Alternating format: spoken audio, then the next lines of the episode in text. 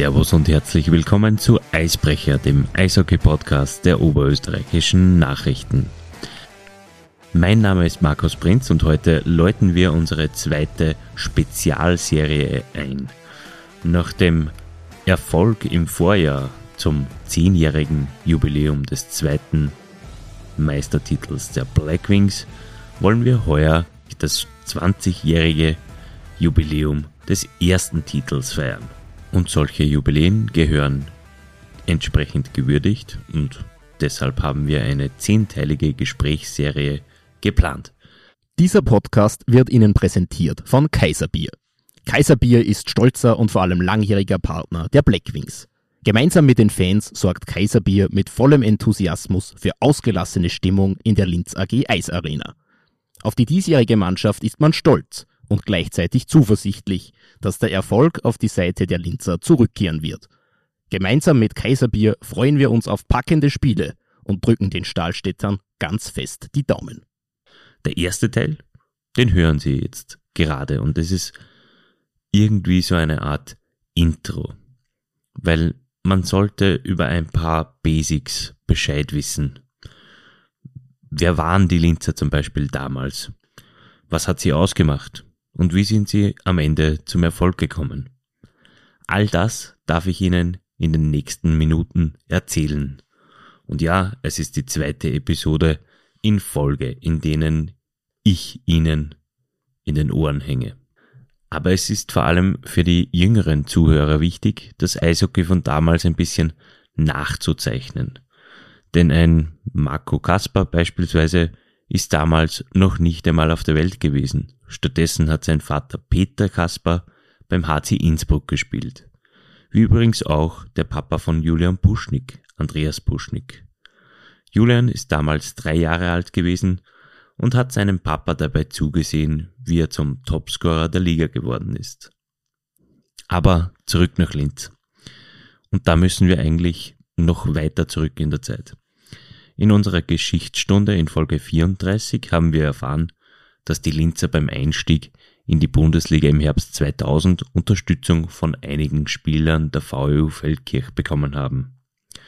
Philipp Lukas, Max Sütsch, Rick Nashheim, Markus Peintner, Gerhard Buschnick und Michael Lampert sind nach der Pleite der VEU von Feldkirch nach Linz übersiedelt. Das waren allesamt Spieler, die das Bundesliga-Niveau gekannt haben und fähig waren zu spielen. Ganz überraschend kam es also nicht, dass die Linzer bereits in der ersten Saison 2000-2001 das Halbfinale erreichen konnten, dort aber an Villach scheiterten. In der Saison darauf, also 2001-2002, ging es sogar bis ins Finale. Die Hürde Villacher SV war aber wieder um eine Nummer zu groß. Und doch war es dann eine Sensation, dass alles so gekommen ist, wie es gekommen ist. Dass es im dritten Anlauf geklappt hat. Weil auch das nötige Glück dazugehört und eine, vor allem eine gute Kaderplanung.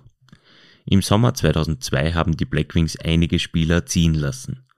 Gerhard Buschnick, Oliver Setzinger, Dimitri Alekin, Stefan Bergquist und Patrick Hutschko reisten aus Linz ab. Statt ihnen kamen Martin Pewal, Andreas Judex, Thomas Pfeffer, Ray Podlowski, Ralph Intranuovo und Mike Scheer. Die Meistersaison hat am 3. Oktober 2002 mit einem Sieg nach Verlängerung begonnen. In der Vorarlberghalle bei der VU Feldkirch setzten sich die Linzer mit 3 zu 2 nach Verlängerung durch.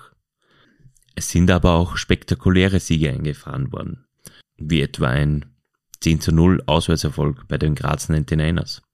Oder zwei Siege mit je fünf Toren Differenz gegen Wien. Ja, gegen die Wiener Capitals. Gegen die, in denen in den vergangenen Jahren meist nur ein Treffer den Unterschied ausgemacht hat. Oder ein 7 zu 0 und ein 7 zu 1 über Lustenau. Ja, die sind damals auch in der Liga gewesen und ein gewisser Jürgen Penker ist damals ihr Goalie gewesen.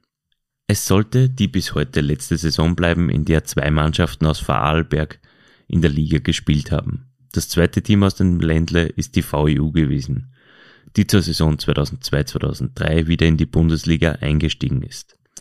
Und weil wir gerade dabei sind, die anderen sechs Clubs in der Achterliga waren die beiden Kärntner Clubs KAC und VSV, die Graz 99ers, Innsbruck, die Caps und eben die Blackwings. Nach 42 Runden im Grunddurchgang lagen die Linzer mit 29 Siegen und 13 Niederlagen und 51 Punkten auf Platz 1. Dahinter folgte Innsbruck mit 48 Punkten und Villach mit 47. 173 Tore geschlossen, 103 kassiert, macht Daumen mal Pi eine Tordifferenz von plus 70. Einfach nur atemberaubend. Und Goli Pavel Nestak sollte im Playoff gar mit einer Fangquote von 94% über sich hinauswachsen. In dieses besagte Playoff ging es also im Viertelfinale gegen den EHC Lustenau. Gespielt wurde im Best of Five Modus.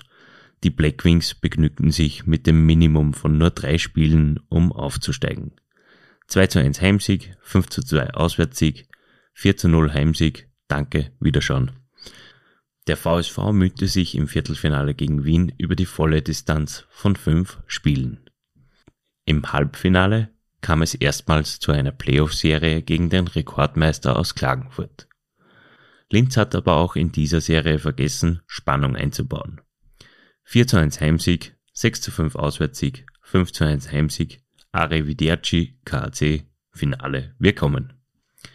Villach schaffte den Finaleinzug nach vier Spielen gegen Innsbruck. Und im Finale wartete er also der Angstgegner aus Villach gegen den man bereits zweimal den kürzeren gezogen hat. Und dann ging in Spiel 1 in Linz nach 2 zu 0 Führung auch noch der Heimvorteil flöten, weil sich Villach mit 2 zu 2 ins Penaltyschießen rettete und dort gewinnen konnte. Ja, richtig gehört, damals wurden Playoff-Spiele noch im Penaltyschießen entschieden.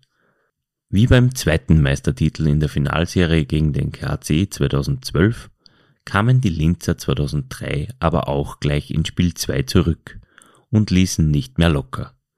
3 zu 2 Auswärtssieg, 4 zu 2 Heimsieg, 4 zu 2 Auswärtssieg und plötzlich wurde Kapitän Rick Nashheim der Meisterpokal überreicht. Mark Sütsch hat im letzten Spiel in Villach das Championship Winning Goal erzielt.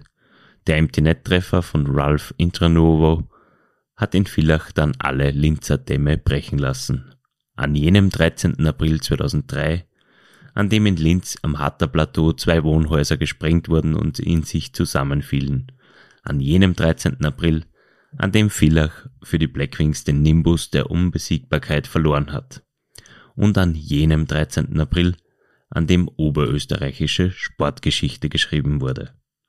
Wie die Feiern waren, wie sich der Meistertitel angefühlt hat und wie er sich ausgewirkt hat. Das und viel, viel, viel mehr erfragen wir in den nächsten neun Folgen von unseren Gästen. Wir freuen uns schon sehr darauf. So, und das war's jetzt wieder für lange, lange Zeit mit meinen Monologen. Versprochen. Danke fürs Zuhören und es würde uns freuen, wenn Sie nächste Woche am Donnerstagabend wieder reinhören, wenn der erste Gesprächsgast über die Reise zum Meistertitel 2002-2003 erzählt. Wenn es Ihnen gefallen hat, würden wir uns über ein Abo und eine gute Bewertung auf Spotify, Deezer, Google Podcasts, Apple Podcasts und Amazon Music freuen. Und wenn Sie Verbesserungsvorschläge für uns haben, dann bitten wir um eine E-Mail an podcasts.nachrichten.at. Mehr zum Thema Eishockey lesen Sie auf nachrichten.at slash blackwings. Alle Eisbrecher-Episoden hören Sie unter nachrichten.at slash Eisbrecher. Wir würden uns freuen, wenn Sie uns im Auge und im Ohr behalten. Eine eishockeyreiche Woche. Auf Wiederhören.